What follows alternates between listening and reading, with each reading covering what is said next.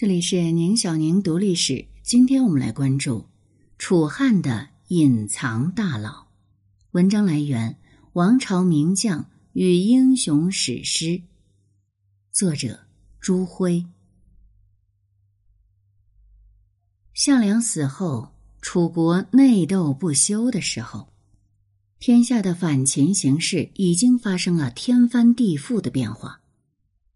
公元前二零八年九月。章邯斩杀项梁之后，很快率二十万大军渡过黄河，相继攻破赵国故都邯郸、新都信都（今河北邢台）。赵王赵歇与丞相张耳带着残兵败将向北退守至巨鹿（今河北省平乡县），向各路诸侯求救。一时间，黄河以北战云密布。在巨鹿以南百里的吉原（今河北大名），有章邯率领的秦军关中主力二十万；而巨鹿城下有王离率领的秦军长城兵团二十万。两路大军总共四十余万，秦帝国大半军事力量几乎全上了。几仗下来，赵军粮尽，人马死者过半，赵国危在旦夕。诸侯不救赵，赵必亡。可是秦军如此势大，谁又能惹呢？就连鼎鼎大名的项梁惹了他们，都没得好下场，谁还敢去强出头呢？当世时，天下诸侯唯楚、齐、赵三国最强，而齐国的主政田荣和赵国与楚国都有矛盾，再加上齐国自战国后期起就有不救诸侯的光荣传统，所以齐国一兵一卒都不肯发。而如今能救赵的就只有楚国了，而面对这个紧急情况，楚怀王立刻召集全体军事会议商量对策。说是商量对策，其实楚怀王和他的心腹宋义早已拟定了全盘作战计划。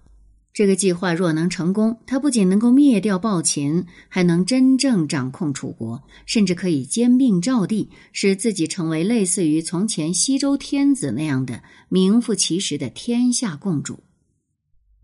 那么，我们提到的这个宋义，这位故楚贵族到底何许人也？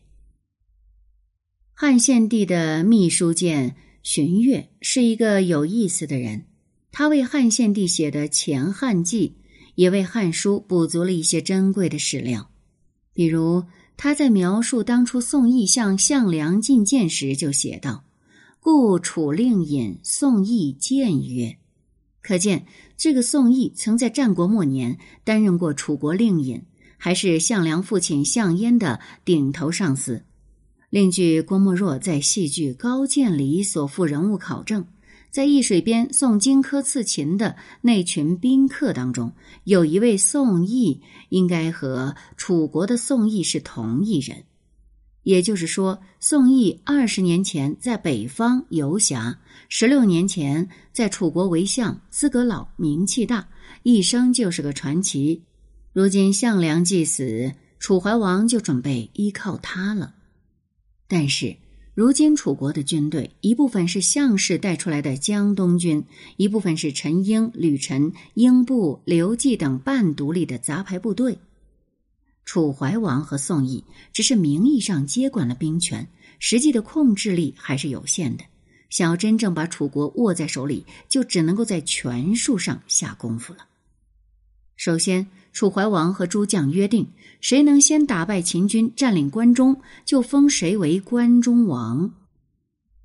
而关中王，这是一块诱人的蛋糕，却是一块危险的蛋糕。谁都知道，关中秦地沃野千里，农业发达，人烟稠密，民上耕战，四塞险固，易守难攻，山川环抱，气势团聚。其以下兵于诸侯，必由借高屋之上建陵水，绝对是称霸天下的帝王之子。在古代，有用“百二秦关”来形容关中险要的说法，意思是以百万之众攻关中，两万人足以拒之。这样的一块蛋糕，不可谓不诱人。然而，当时秦军尚强，常乘胜逐北。除了为报叔父之仇而求战心切的项羽，其他人基本把攻入关中看作是一个不可能完成的任务。何况，即便攻入关中，这块蛋糕也不那么好啃。秦人被嬴氏统治了近六百年，他们能乖乖服从一个楚人的领导吗？如果用暴力手段压制秦人，那么更容易激起民变，到时候恐怕会落得暴秦一样的下场。如用怀柔手段笼络秦人，则又容易引起诸侯不满，或者楚怀王的猜忌，以为你有觊觎天下之志，而联合起来对付你，到时候事情就糟糕了。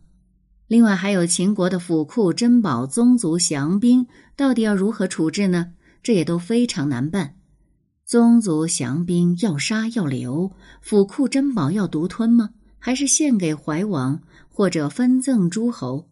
总之，问题一大堆，千头万绪，一个问题没处理好，就会栽大跟头。这样一块蛋糕也是危险至极。没有超强的政治能力和军事能力作为金刚钻，谁敢揽这个麻烦至极的瓷器活呢？只有项羽怨恨秦军杀了他叔父，极力请求与兄弟刘季一同西向入关灭秦。可是怀王的老臣却集体上书了，反对项羽西进。他们说道：“项羽为人剽悍华贼，长攻襄城，襄城无一类，皆坑之。”诸所过无不残灭，不如更遣长者服役而西，告谕秦父兄。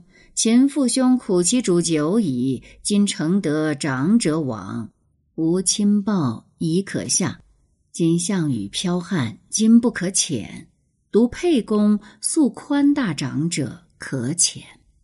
意思是说，这项羽是个奸诈匹夫，很凶狠残暴。不能派他往西入秦去专政秦国老百姓，而刘季呢是宽大长者，很好，很仁厚，应该派他去。他能够团结秦国老百姓，共创关中和谐社会。至于项羽嘛，让他接受宋义的直接领导，做个冲锋陷阵的猛将就可以了，这样才是人尽其才。但是刘季不是也屠过城吗？算什么宽厚长者呢？这不是睁眼说瞎话吗？所以这段记载很有问题。我认为真实情况有两种可能：第一种可能，这是一个诡计，老臣们的上书其实就是宋义和楚怀王暗中授意的。因为怀王虽与诸将定下先入关中的就是关中王的约定，但他们最不希望看到的就是项羽当关中王。他好不容易才夺了项羽的军权，怎么可能再让他来带兵呢？而这个刘季既非项氏的嫡系，威望又不如项羽，即或真的让他不小心攻入咸阳，怀王也觉得比较好控制他。项羽该怎么安排呢？怀王决定让他担任次将，并让范增担任末将，共同辅佐主将宋义，率领楚军主力北上去救赵。为了能够镇住项羽，楚怀王还特封宋义为卿子冠军。卿子是尊称，冠军的意思是在诸军之上。也就是说，包括项羽、刘季在内的所有楚军将领都归宋义领导，而宋义俨然就成了楚怀王的军队总代言人。这也许又是怀王的一个诡计。宋义和范增都是拥立他的元老。派他们一左一右夹住项羽，再找机会除掉项羽，或者架空项羽，那就再也没有任何人能够威胁怀王的权威了。如前所述，宋义是燕赵游侠，故楚令尹。他不仅在燕赵之地颇有人脉，而且在故楚贵族中颇有威望。至于范增，则是楚怀王出力时协调各方的关键人物，和所有军头都建立了很深的联系。总之，这两位老人家都是楚军中德高望重的人物。只要仔细筹谋，抓住把柄，他们是完全有能力搞定项羽的。项羽是天下无敌的武林高手，派人暗杀是不可能成功的，只能利用军法在军营中将他明正典刑。这个方法虽然危险，但值得一试。另外，怀王派宋义去援赵，也不是真的大意所趋。他的真实目的是坐山观虎斗，等秦灭掉赵国元气大伤后，他再来个变装刺虎，联合齐国消灭秦军，与其共分赵地。至于那个刘季，就让他跟秦二世斗个两败俱伤吧，最后再让宋义率大军回头收拾残局就是了。这样，他的目标就一一实现，天下将迎来一个崭新的后楚时代。他将像从前的西周天子一样，主宰分封天下的权力。到时候，熊氏子孙就蜂拥而出，在天下各个角落建立他们的封国。从而让楚国的列祖列宗们得到永远的祭祀和奉享。当然，还有第二种可能，那就是这封老臣上书的信根本就不存在，而是刘季成为汉王后，为了表明自己征讨项羽的合法性而编造出来的。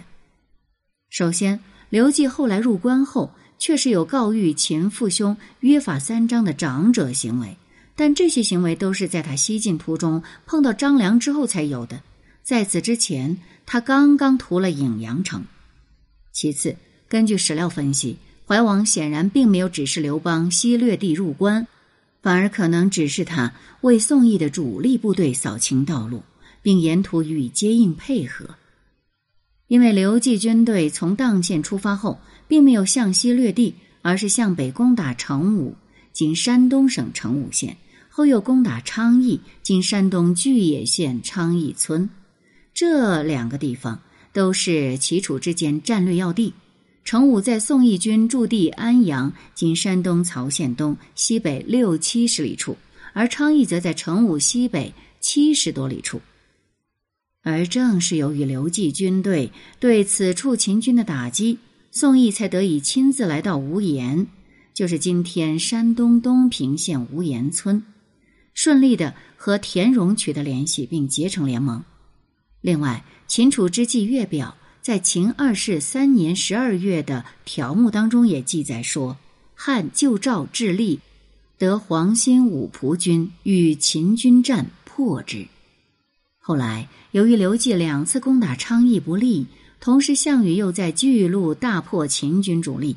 西边秦人都被吓尿了，刘季这个时候呢，才开始转换战略方向，直下西南四百余里，来到雍丘附近的高阳，准备趁虚由河南以西西向入秦，征王关中。